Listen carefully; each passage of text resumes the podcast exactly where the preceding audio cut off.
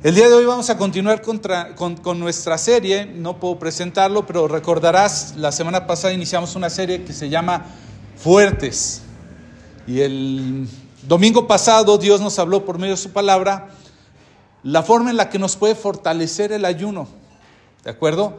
Por muy contradictorio que pareciera, por muy sin sentido que pareciera, podemos ver que el Señor Jesús antes de entrar en su ministerio inició un ayuno y este ayuno lo fortaleció, más allá de debilitarlo eh, en lo físico, lo fortaleció para poder enfrentar las tentaciones que Satanás le presentó. Esto lo vimos en el Evangelio de Mateo capítulo 4, ¿verdad? Y eso fue lo que, lo que vimos, lo que aprendimos.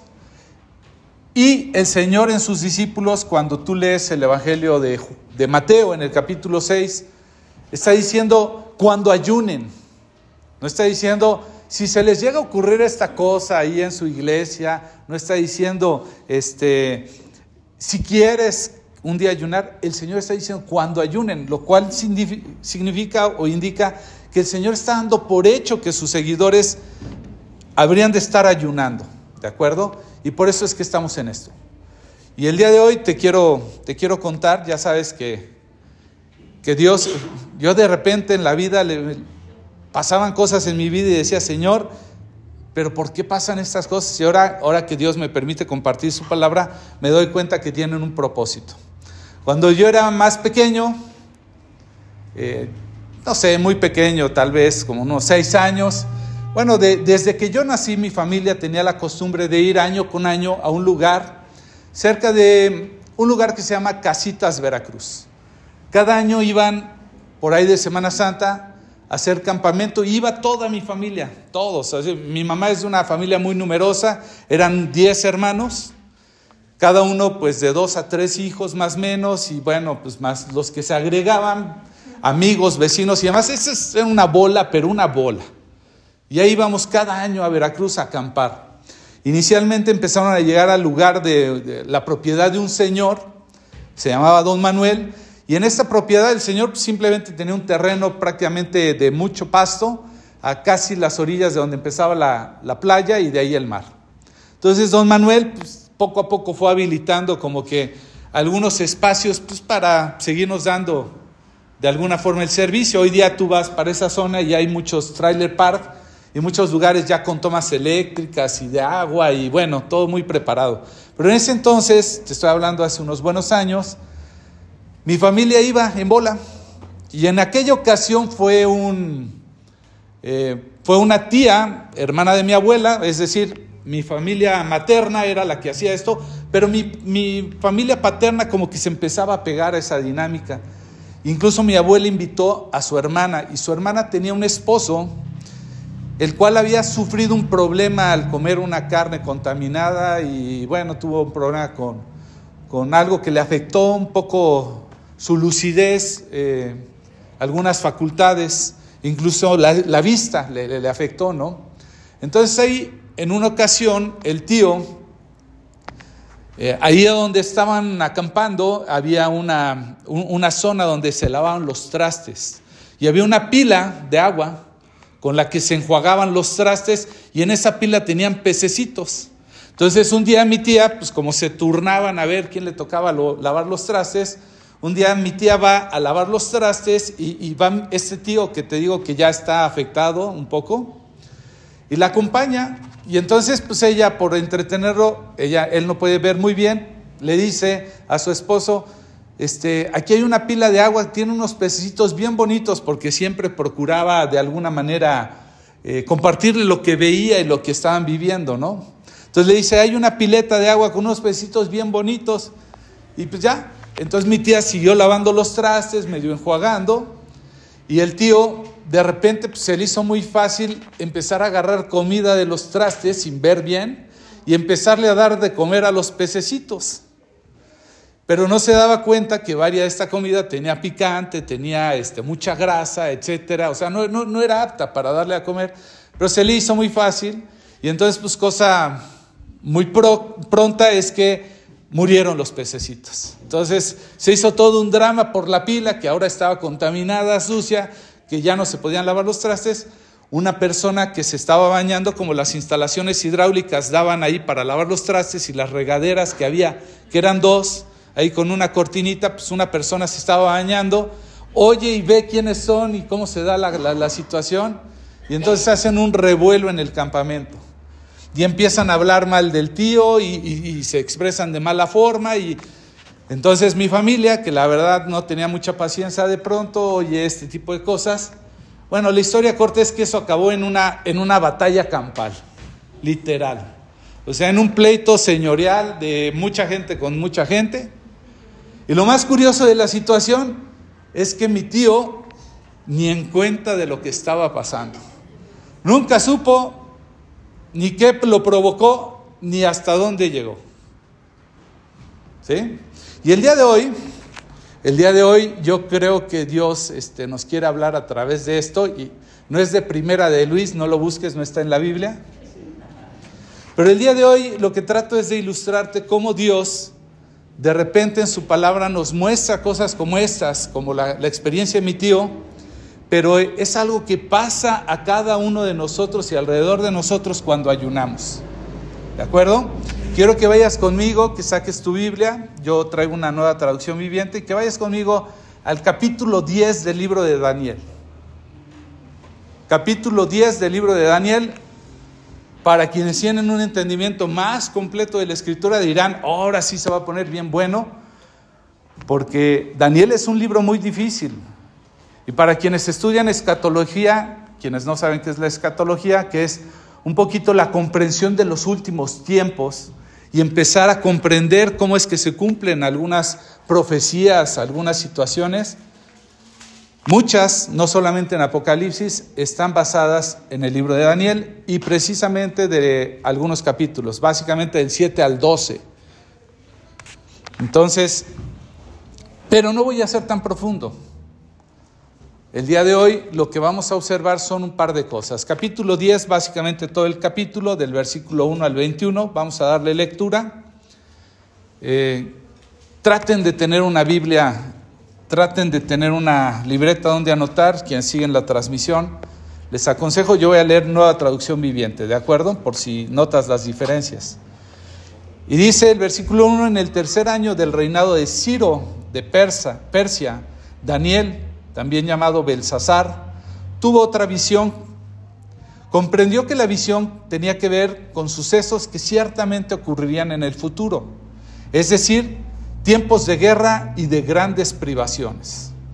Cuando recibí esa visión, esta visión, yo, Daniel, había estado de luto durante tres semanas enteras. En todo ese tiempo no comí nada pesado.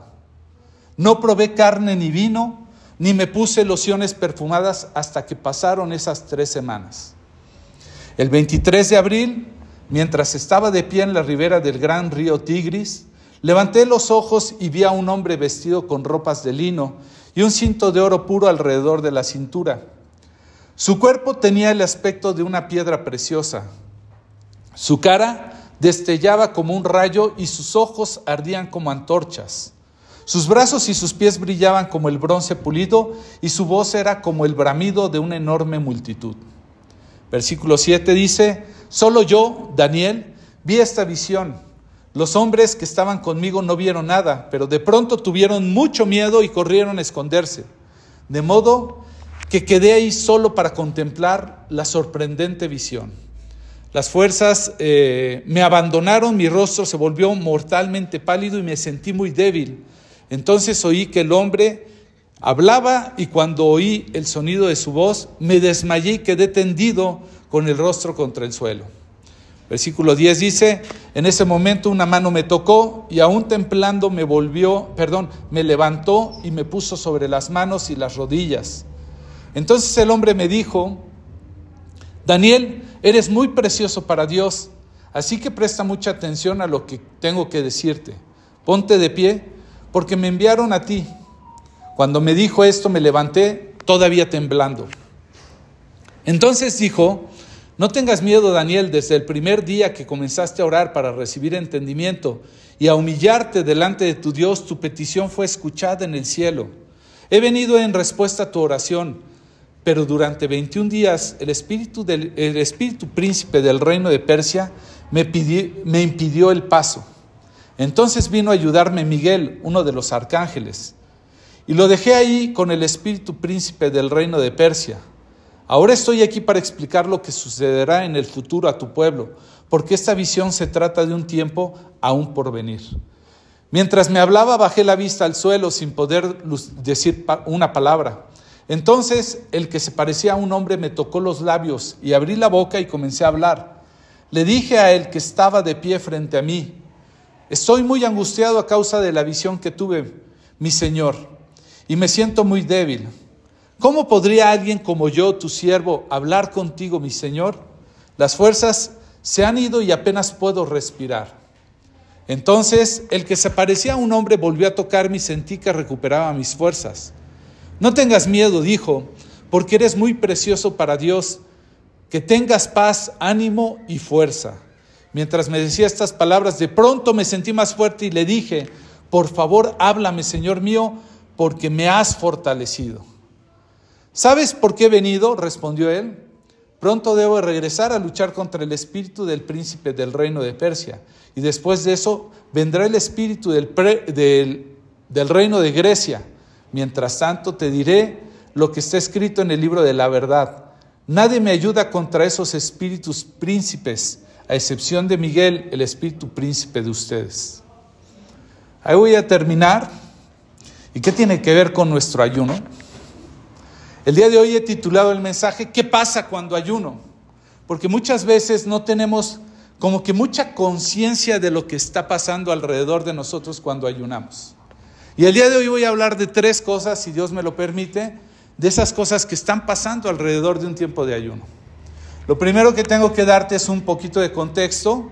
Cuando estamos hablando a estas alturas del libro de Daniel, el, libro de Daniel básicamente se distribuye principalmente del capítulo 1 al 6, en pasajes que describen la experiencia de Daniel una vez que Daniel fue exiliado. Recordarán algunos y otros que no conocen.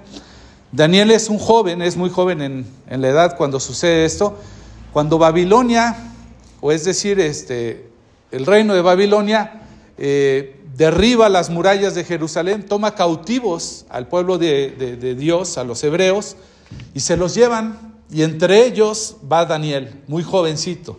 Se llevan algunos que tenían ciertas cualidades. Tú puedes leer del capítulo 1 al 6 algunas de estas historias de cuando él llega y enfrenta muchas cosas, eh, lo que tuvo que pasar, prisiones, tuvo que pasar eh, calabozos, presiones muy fuertes sobre su fe y este, sus convicciones.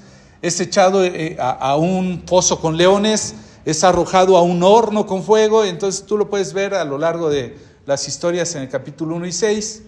Tiene revelaciones acerca de sueños y eso le ayuda y a veces le complica, ¿no?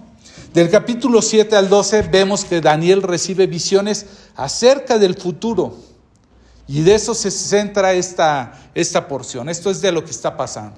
Entonces vemos capítulo 10, versículo 1 y 2, que dice lo siguiente, lo voy a volver a leer. Dice, al tercer año del reinado de Ciro de Persia. Y este es un dato importante por una razón, ahorita la vamos a ver. Dice, Daniel, también llamado Belsasar, tuvo otra visión. Daniel había recibido cuatro visiones, esta era la cuarta. Y no menos importante.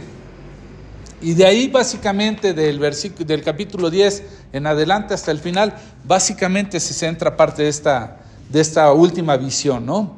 Entonces dice, eh, tuvo otra visión, comprendió que la visión tenía que ver con sucesos que ciertamente ocurrirían en el futuro, es decir, tiempos de guerra y de grandes privaciones.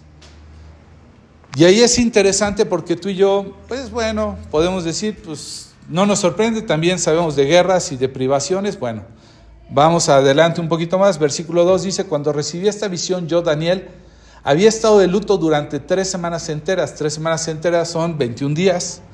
En todo ese tiempo no comí nada pesado, es decir, nada que no fueran, ya después lo, entendemos, frutas y legumbres, cosas muy ligeras, de ahí que se hable de, ¿vas a ayunar eh, el ayuno de Daniel? Bueno, se habla de 21 días y se habla básicamente de este tipo de alimentación, ¿ok? Porque también en el pasado ya lo había hecho, ¿no? Eh, otra de las cosas que dice es, no probé carne ni vino, no puse lociones perfumadas hasta que pasaron esas tres semanas. Es decir, no tuvo una unción especial, personal, que lo hiciera sentir cómodo en este mundo. ¿De acuerdo? Y a estas alturas del libro, lo que podemos ver aquí es que Daniel ah, está en su día a día, pero de repente viene una visión, una visión y él no empieza a comprender lo que pasa. Entonces algo lo mueve a buscar una respuesta a través del ayuno y pasa 21 días. Esos 21 días los acompaña con un luto que acostumbraban los judíos en esa época y ahorita no me voy a meter por los tiempos y los calendarios a darte los detalles, pero ese luto tenía que ver precisamente con lo que habían vivido los, los, los hijos de Dios al ser llevados al cautiverio y ellos habían empezado a sufrir y habían tomado esta práctica de ayunar 21 días por ese tiempo en que Nabucodonosor, que es el rey, el rey de, Babilonia, este, había derribado las murallas de Jerusalén y había destruido de alguna manera este, su ciudad, ¿no? Entonces, durante tres semanas había mucha destrucción. Pasa su tiempo de ayuno Daniel y no es inmediato, esto es importante, aunque algunos confunden que terminando su ayuno viene todo esto de lo que te hablo, no es inmediato, pasan algunos meses, insisto, esto tiene que ver con un estudio más detallado de los tiempos eh, y de los meses que se, que se hablan acerca del calendario judío, pero un par de meses después, entonces él recibe comprensión de esta temporada de ayuno que él había tenido. Eso es importante, no, no, no hablemos de un misticismo, de decir, a veces Dios trae respuestas después de nuestras temporadas casi inmediatas y a veces Dios va a tomar tiempo para ir revelando el propósito de algunas cosas, ¿de acuerdo?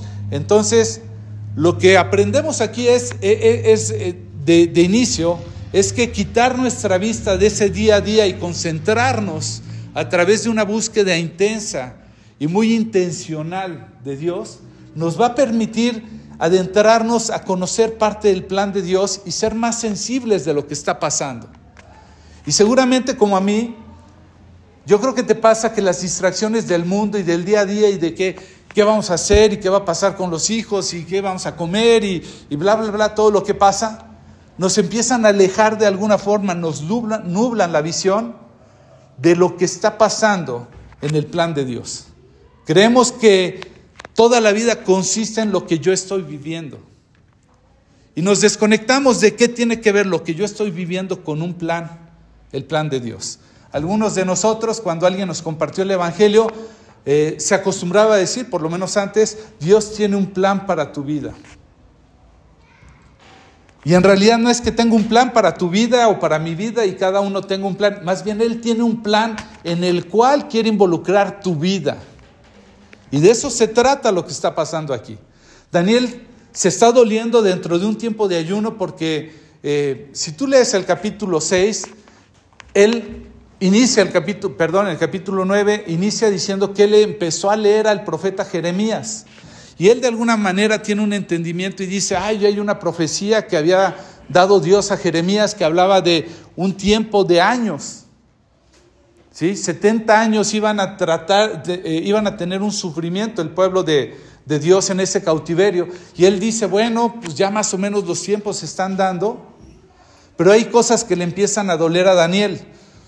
Por eso se estima que de este tiempo, en el capítulo 10, cuando te estoy hablando, ya Daniel tiene alrededor de 85 años. Se habla de que cuando él es llevado al cautiverio tiene alrededor de 15 años. Entonces, echando números, dice Daniel, yo creo que ya se debe estar cumpliendo el año, ya el tiempo, ya debemos de ser libres. Lo cual nos deja ver que para cuando él está ayunando, él tiene más o menos 85 años. Aquellos que estamos sufriendo y decimos, híjole, me recuerdo un meme, que de repente ponen una imagen de una persona así, este, que se ve muy bien, y dice, fulanita a sus tantos años y yo con mis 25 y ponen una fotografía de alguien ya bastante maltratadón. Pues para aquellos que nos sentimos que estamos sufriendo con este ayuno, imagínate Daniel, 85 años, 21 días. Ya vimos todo lo que tenía de, producto de su ayuno, estaba debilitado, estaba se sentía mal. Pero bueno, eso es un poquito de contexto. Eh, lo que tú estás viendo es que él se está doliendo porque él cree que al leer, si tú lees este, eh, perdón, eh, Daniel capítulo 9 al inicio dice que está leyendo el, el libro del profeta Jeremías y está echando cuentas y empieza a ayunar y a orar y confesar su pecado y le pide a Dios que cumpla esa petición. Y la respuesta viene a Daniel prácticamente dos años antes del capítulo 10 que leemos. Si tú puedes ver, en el libro de Esdras capítulo 1 dice que en el primer año del rey Ciro, rey de Medo-Persa, el primer año del rey Ciro, ¿qué es lo primero que dice lo que acabamos de leer en el Daniel 10? En el tercer año del reinado de Ciro Persa. Es decir, Esdras nos dice que en el primer año de Ciro pasa algo. Y ahorita Daniel está viviendo el tercer año, habían pasado dos años, ¿de acuerdo? Bueno, Esdras lo que dice es que Ciro emite un decreto en su primer año y deja que todo el pueblo de Israel regrese a reconstruir su nación. Y tú dices, prácticamente es la petición de Daniel en el capítulo 9. Y Dios se lo concede a Daniel. Pero ¿qué pasa? Que en el capítulo 10, dos años han pasado y Daniel está sufriendo. ¿Por qué crees que sufre? Porque teniendo las puertas abiertas para regresar, ¿qué crees que nada más 42 mil y piquito habían decidido regresar? ¿Por qué? Porque el resto del pueblo de Dios ya estaba cómodo en Babilonia.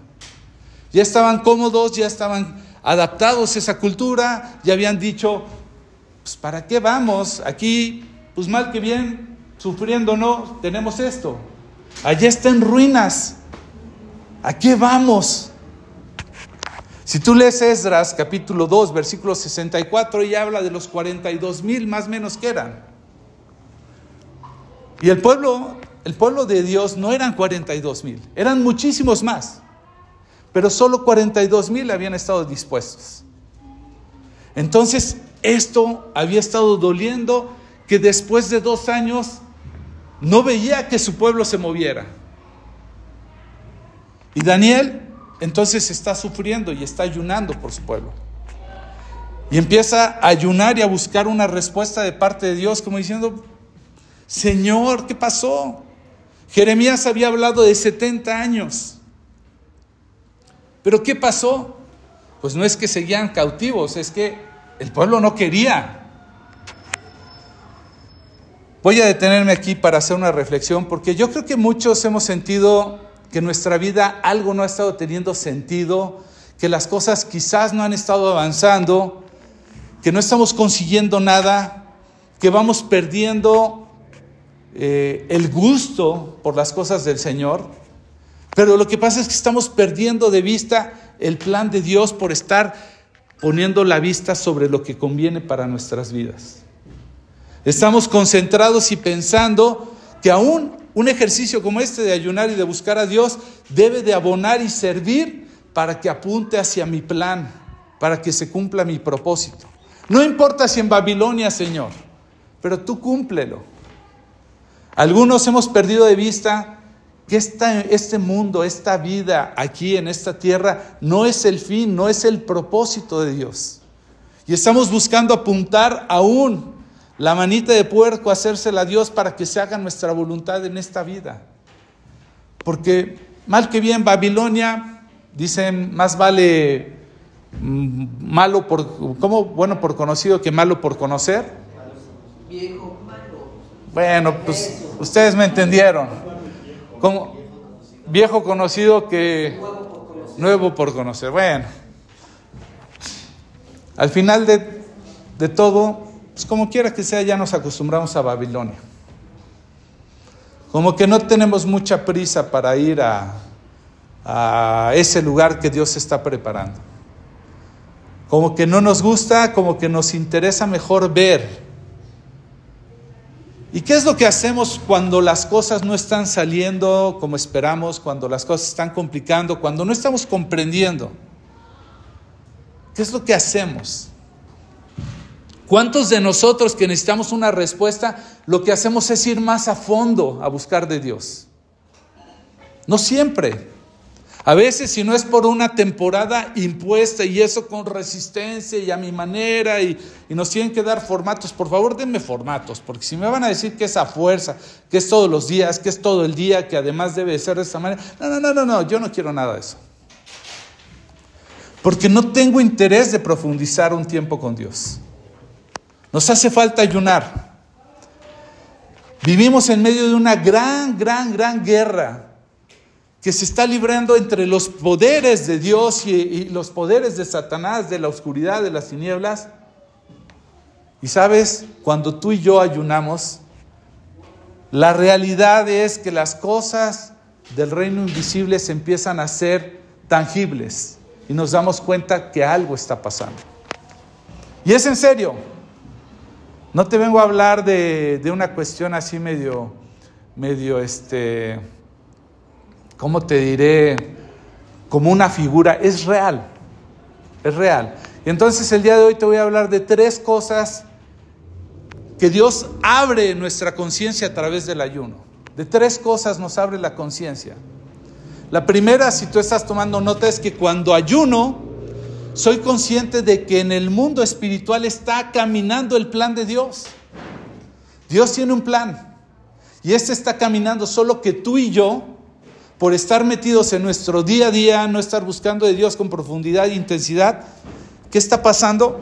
Que simplemente no tenemos conciencia que ese plan se está cumpliendo, se está acercando, está avanzando. Y tú y yo podemos ver que Daniel se encuentra abrumado y atemorizado por lo que está pasando, porque su pueblo no reacciona, porque siguen algunos en, Babilonia, porque eh,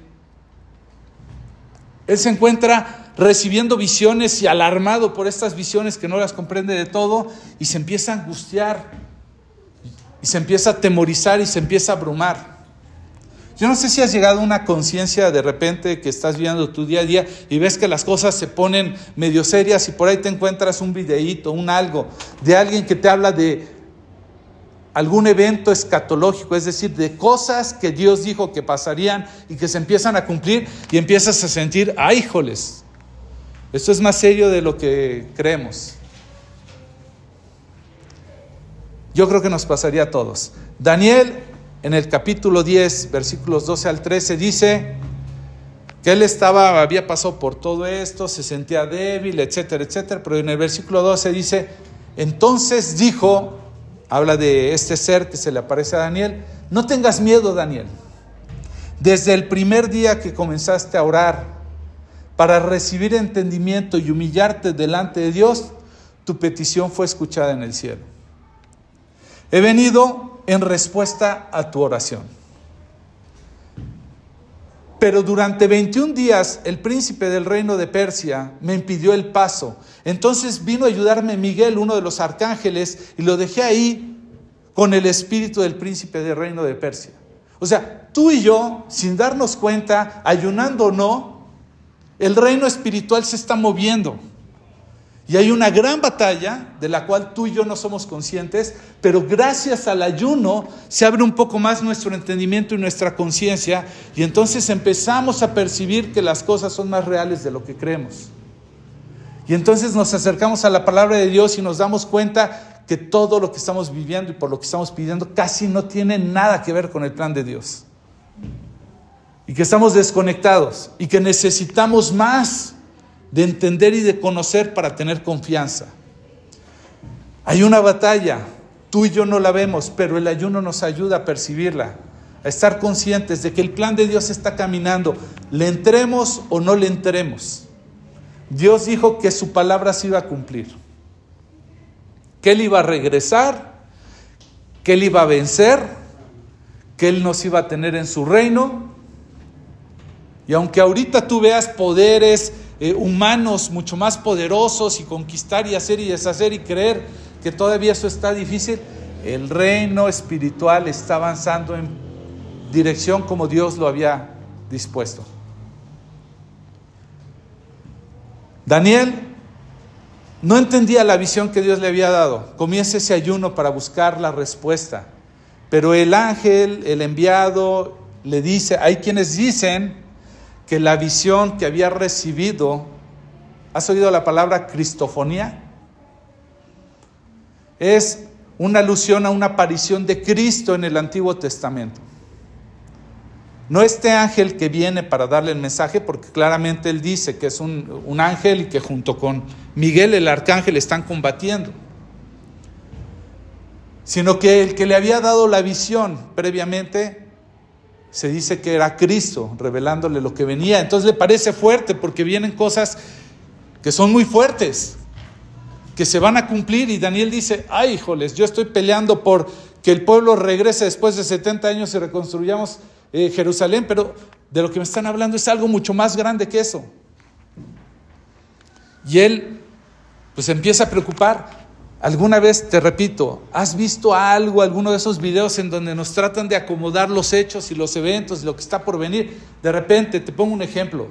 A mí me parece fuera de contexto, respeto mucho quien tenga una teología diferente, pero que si la marca de la bestia y entonces empezamos a buscar el número, la marca, que si la mano, oye, ya empezaron a implementar chips en la mano derecha, en no sé dónde, y entonces dices, ájale, esto va en serio.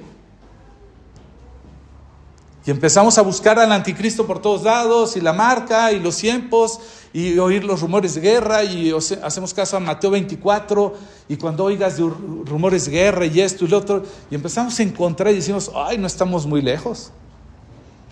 Y te viene la conciencia, pero te viene temor, ¿cierto o no? Y entonces lo que uno necesita es buscar y profundizar a Dios, en, en la presencia de Dios, para entender que no debemos de tener miedo. Le dice, entonces le dijo, no tengas miedo, Daniel. Él estaba preocupado y dice, desde el primer día que tú comenzaste a orar y para recibir entendimiento y humillarte delante de Dios, tu petición fue escuchada. Pero había una guerra. Algo estaba impidiendo que llegara el mensajero a decirle esto. 21 días le tomó. Durante el ayuno, él no sabe de esa batalla espiritual en ese mundo donde los ángeles y los demonios están luchando y para que este ángel pueda llegar hasta Daniel. Finalmente el ángel logra llegar después de 21 días. Daniel, como mi tío, ni enterado de qué estaba pasando. Pero él sí sabía que tenía que ayunar. El ángel literalmente le dice desde el primer día, es decir, hice todo lo necesario, pero durante 21 días hubo una batalla que no me lo dejaba. Es real, lo creas o no lo creas. Tú y yo no estamos viendo todo lo que está pasando, pero en la medida en la que tomemos esto con seriedad y ayunemos, te vas a ir dando cuenta que Dios te va a ir mostrando. Y entonces vas a ir dejando a un lado las cosas que realmente no parecen muy relevantes, que parecieran todo en tu vida y vas a estar ordenando tus prioridades y tu manera de vivir. Entonces, lo que encontramos aquí es que el mundo espiritual no es un lugar donde lo que ahí sucede no importa ni tiene nada que ver con lo que nosotros tenemos en donde nos encontramos. En realidad el mundo espiritual y el mundo material o físico, así como lo conocemos, están este, íntimamente conectados, no están separados. Y cualquier cosa que sucede en lo espiritual tiene que ver y tiene un efecto en el mundo material.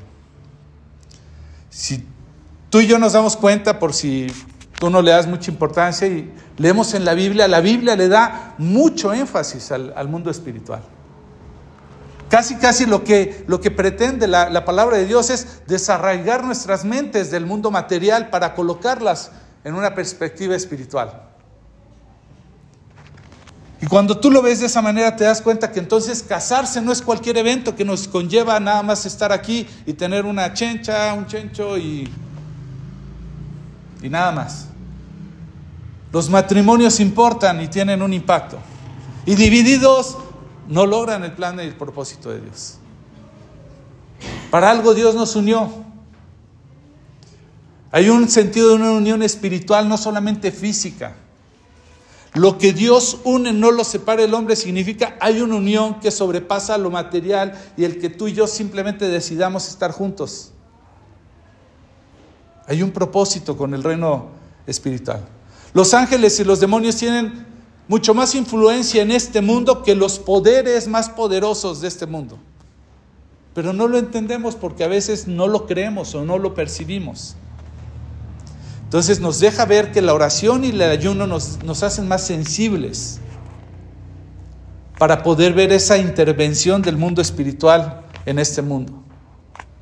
Y eso es más relevante que cualquier otra guerra que puedas ver en este mundo, entre hombres. Entonces, cuando tú y yo nos involucramos en esa batalla, cuando ayunamos, nos damos cuenta cómo el mundo, el mundo espiritual se está moviendo. Los ángeles intentan llegar a nosotros, intentan libertarnos de ataduras espirituales que nos han detenido a nosotros o a nuestras familias para contribuir en el plan de Dios. No está deteniendo nuestra prosperidad, no está deteniendo nuestra salud, está oponiéndose al plan de Dios y a lo que tú y yo debiéramos de estar participando. Entonces vienen y rompen con todas esas, cosas que incluso por generaciones han mantenido cautivas a familias. Nuestros ojos empiezan a ser abiertos a verdades que nunca habíamos visto o que ya habíamos perdido de vista. Las tentaciones tratan de afectar esas relaciones que van a debilitar y nos van a quitar el poder de intervenir en ese plan. Y entonces empezamos a luchar. Somos aniquilados. Si tú crees que los entretenimientos era lo más que podíamos enfrentar, no, hombre. Hay mucho más. Nuestra lucha no es contra carne y sangre, sino contra principados y potestades y huestes de maldad, que se oponen a qué? Al plan de Dios. Eso es lo que pretende Satanás y sus demonios desde el principio. Entonces, bueno, para que tú y yo podamos comprender que una temporada de ayuno y oración nos mete en conciencia del reino espiritual, pues tenemos que darnos cuenta, ¿no? En la Biblia puedes encontrar ejemplos del ayuno y de la oración que redundan en milagros. Y sí, son buenos los milagros, pero los milagros no apuntan al beneficio personal, sino contribuyen al plan de Dios. Podemos ver que la gente empieza a ser dispuesta para servir e involucrarse en la obra de Dios. Podemos ver que hay guianza, hay dirección para poder seguir el plan de Dios podemos ver que la gente toma confianza por muy incomprensible que sea todo lo que está viviendo y por mucho que sean las circunstancias. Y todo sucede por algo, porque el reino espiritual se está moviendo mientras tú y yo estamos viviendo. Solo que el ayuno y la oración nos hace partícipes de ello. Entonces tenemos que darnos cuenta de que eso pasa en el reino espiritual cuando nosotros ayunamos.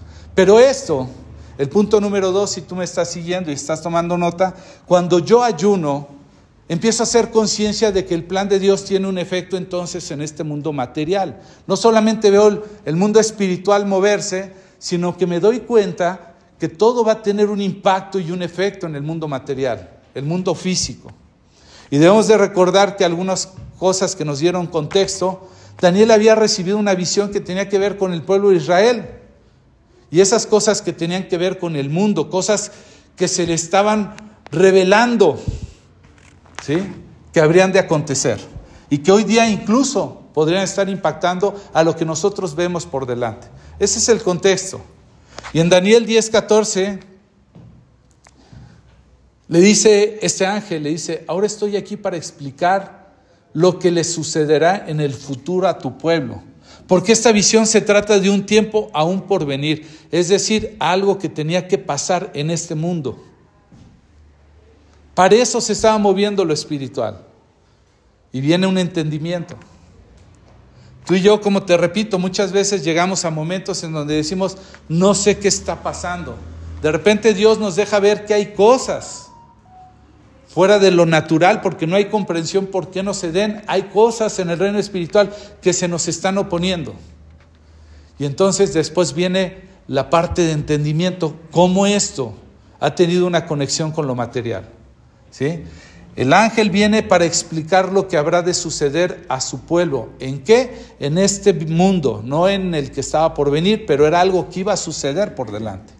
Entonces, esta visita del reino espiritual interviene para poder mostrar lo que va a afectar el reino material. Y el ayuno es como te digo, lo que nos hace sensibles a ver esas conexiones, a ver que no están desconectados. Y entonces decimos lo que algunos escucharon en el tiempo de estudio de hoy, nosotros somos testigos de una sola cosa, de un Dios que está en un reino espiritual, interviniendo en un reino material, es decir, de una intervención divina, que produce un cambio o un acto de arrepentimiento, es decir, Dios viniendo a este mundo a querer enderezar algo para lograr un propósito en mí, pero que genere un impacto en los demás.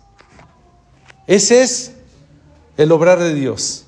Y eso es lo que, lo que nosotros damos testimonio. Cuando yo te digo y hablo de un testimonio sobre mi vida, es hablarte cómo Dios tuvo que venir e intervenir porque no había en lo natural algo que lo hiciera cambiar. Produjo ese cambio, eso logró algo en mí, un propósito, un, un propósito, pero un impacto en los demás. Y la gente dice, oh, wow, ¿cómo fue posible eso? Entonces el ángel del Señor está viniendo a él para darle esa certeza de que el mundo está obrando a su favor, aun cuando él no lo está viendo. Y esto va a haber un impacto. ¿Ok?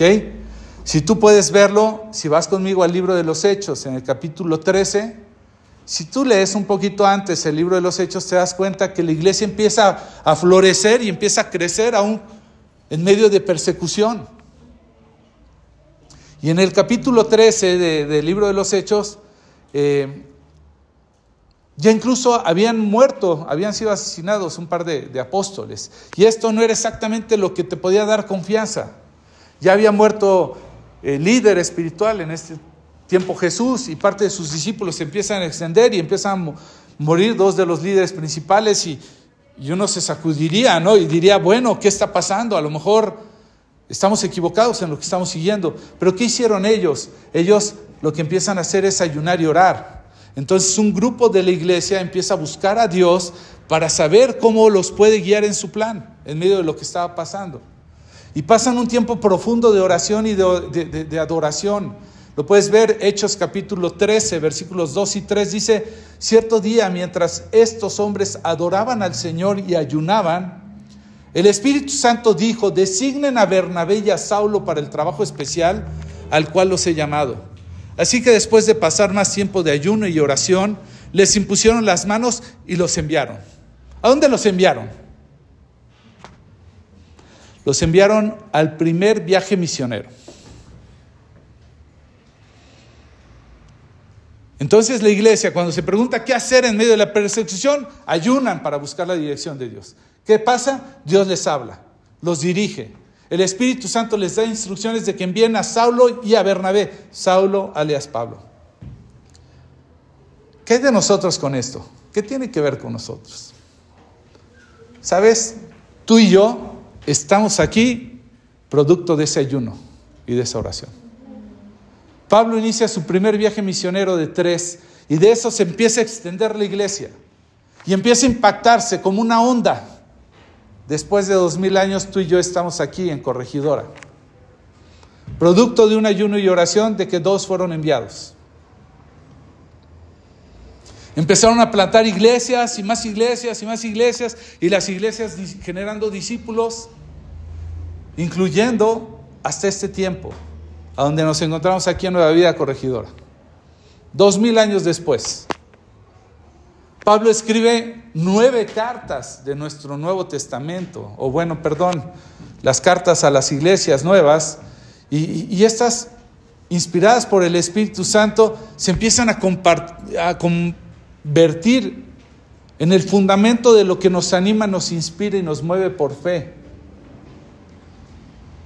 en nuestras Biblias, en nuestro Nuevo Testamento, derivado de una vida llena del Espíritu Santo, guiada por el Espíritu Santo, revelada por el Espíritu Santo, producto de discípulos que ayunan y oran buscando la voluntad de Dios.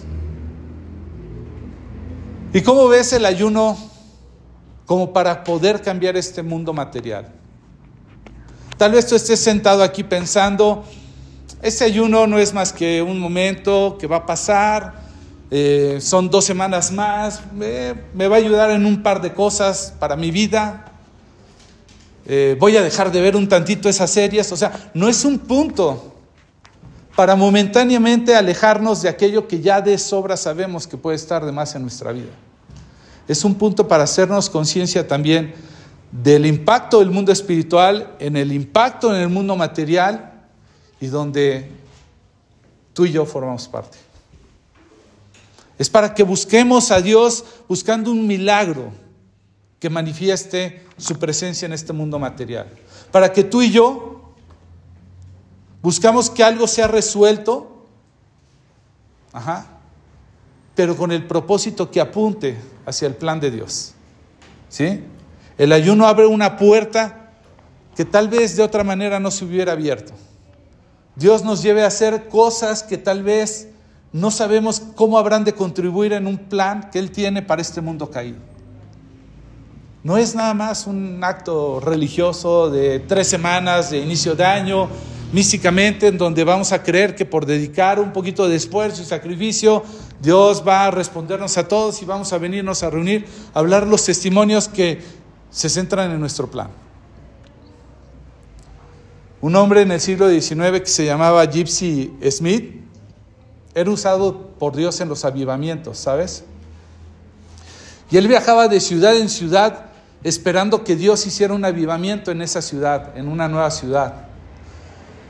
Y cuando él llegaba a estas ciudades, se detenía en las afueras y lo que hacía afuera era dibujar un círculo en la tierra.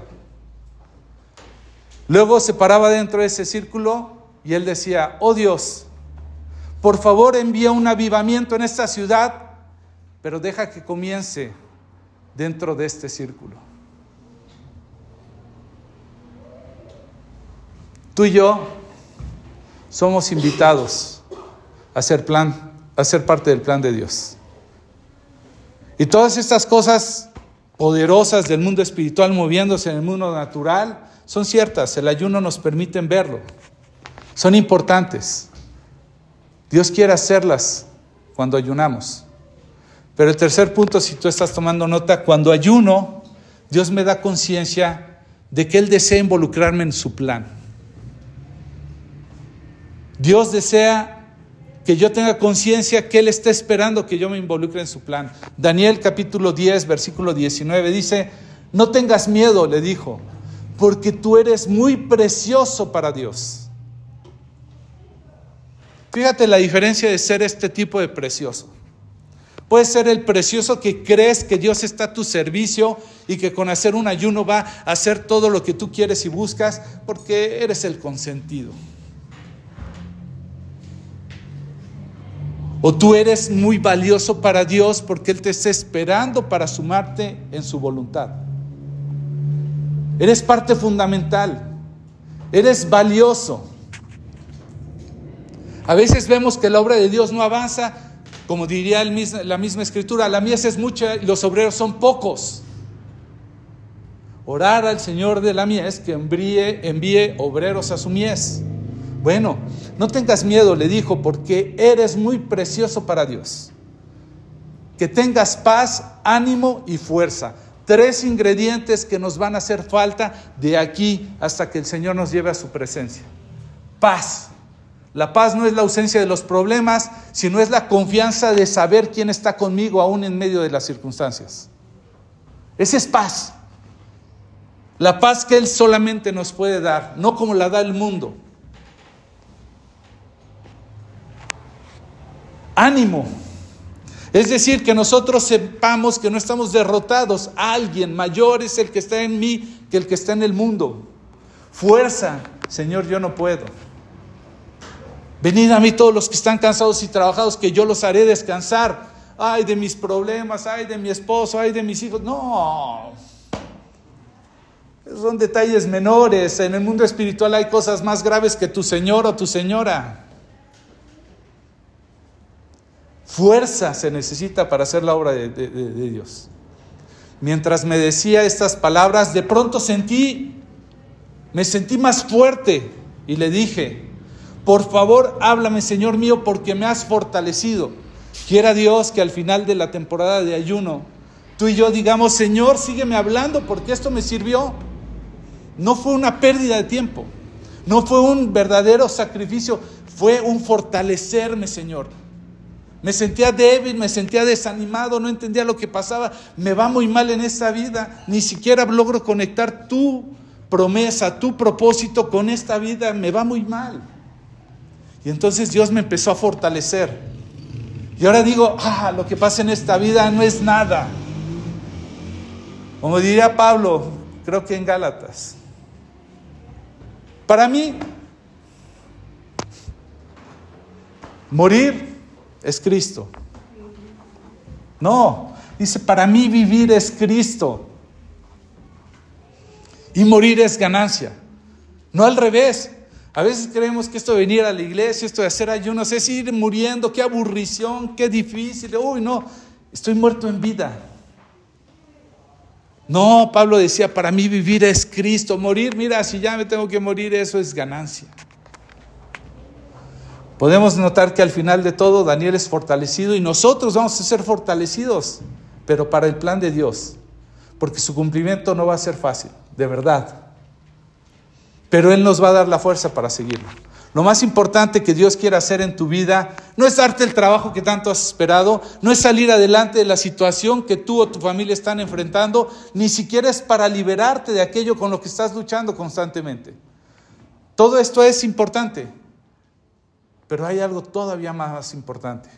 Lo más importante es que Dios está queriendo hacer en tu vida todo lo necesario para que te involucras en su plan, para que tengas la fortaleza que te puede dar su presencia para ser parte de ese plan. Cuando tú y yo nos vaciamos por completo a través de una temporada de ayuno, empezamos a reemplazar todo aquello que parece que tiene poder sobre nuestras vidas por algo que es más poderoso en Dios y que nos va a fortalecer. En otras palabras, él toma ese pequeño esfuerzo que estamos haciendo y lo multiplica y lo multiplica y lo multiplica para que seamos cambiados y dirigidos en nuestras prioridades para servir en su reino en esta tierra hasta que su plan se va cumpliendo. Y ese parte del deseo que debemos de tener. Nos gusta orar y vemos en Mateo 6:10 que decimos que venga tu reino y que se cumpla pronto tu voluntad en la tierra como se cumple en el cielo. Pues eso es meternos al plan de Dios para que veamos que en este, en este mundo se puede hacer su voluntad como se hace en el cielo. Y entonces Él nos está llamando para que nos pueda revelar su plan. Lo he dicho en otras ocasiones, Juan capítulo 15, el Señor en el versículo 14 y 16 dice, ustedes son mis amigos si hacen lo que yo les mando. Ya no les llamo esclavos porque el amo no confía sus asuntos a los esclavos. Ustedes ahora son mis amigos porque les he contado lo que el Padre me dijo. Ustedes ya no me eligieron a mí, yo los elegí a ustedes. Les encargué que vayan y produzcan frutos duraderos. Así el Padre les dará todo lo que pidan en mi nombre. El ayuno no es para que vengas y traigas tu lista de todo lo que quieres y digas, en el nombre de Jesús, amén. Porque como dice que pidiéndolo en su nombre me lo va a dar. No. Te revelo mi plan porque eres mi amigo te mando a que lo hagas y te doy todo lo necesario, yo lo pongo. Todo lo que me pidas en mi nombre para hacer eso, todo. No lo que tú y yo queremos. Entonces tú y yo tenemos que decidir si pasamos el resto de nuestra vida como siervos o como amigos. El siervo de todas maneras, ¿sabes una cosa? Igual que los incrédulos, van a contribuir con que el plan de Dios se cumpla. Lo van a hacer, sirven a su propósito, pero los amigos provocan el ser parte de ese plan. Los amigos lo conocen, los amigos piden, los amigos se les dan y dan fruto, y se les da más y dan fruto. Y van a llegar a su presencia y van a poder decir, Padre, hice lo que pude. Buen siervo fiel en lo poco has sido fiel, en lo mucho te pondré, entra en el gozo de tu Señor. Entonces el ayuno no es para buscar lo necesario para nosotros, ni para hacer esa manita de puerco, ni para hacer, es para hacernos sensibles de ese plan de Dios y todo lo que se está moviendo alrededor. Para ello se va a necesitar un poco de negación. Los tiempos intensos de ayuno, eso es a lo que lleva. Joel capítulo 2, versículos 12 y 13 dicen, Por eso dice el Señor, vuélvanse a mí mientras haya tiempo, entréguenme su corazón, acérquense con ayuno, llanto y luto. No se desgarren la ropa en su dolor, sino desgarren sus corazones. Regresen al Señor su Dios porque Él es misericordioso y compasivo, lento para enojarse y lleno de amor inagotable. Está deseoso de desistir y no de castigar. Deseas caminar de una manera más profunda en tu intimidad y en tu relación con Dios y ser parte de su plan. Necesitas o sientes que necesitas un cambio en aquellas cosas en las que batallas que te, que te impiden ver todo esto. Quieres estar en un mundo, pero más sensible y consciente de lo que va a contribuir en el plan de Dios. El ayuno es la respuesta. El ayuno te debe hacer más fuerte para eso. Amén.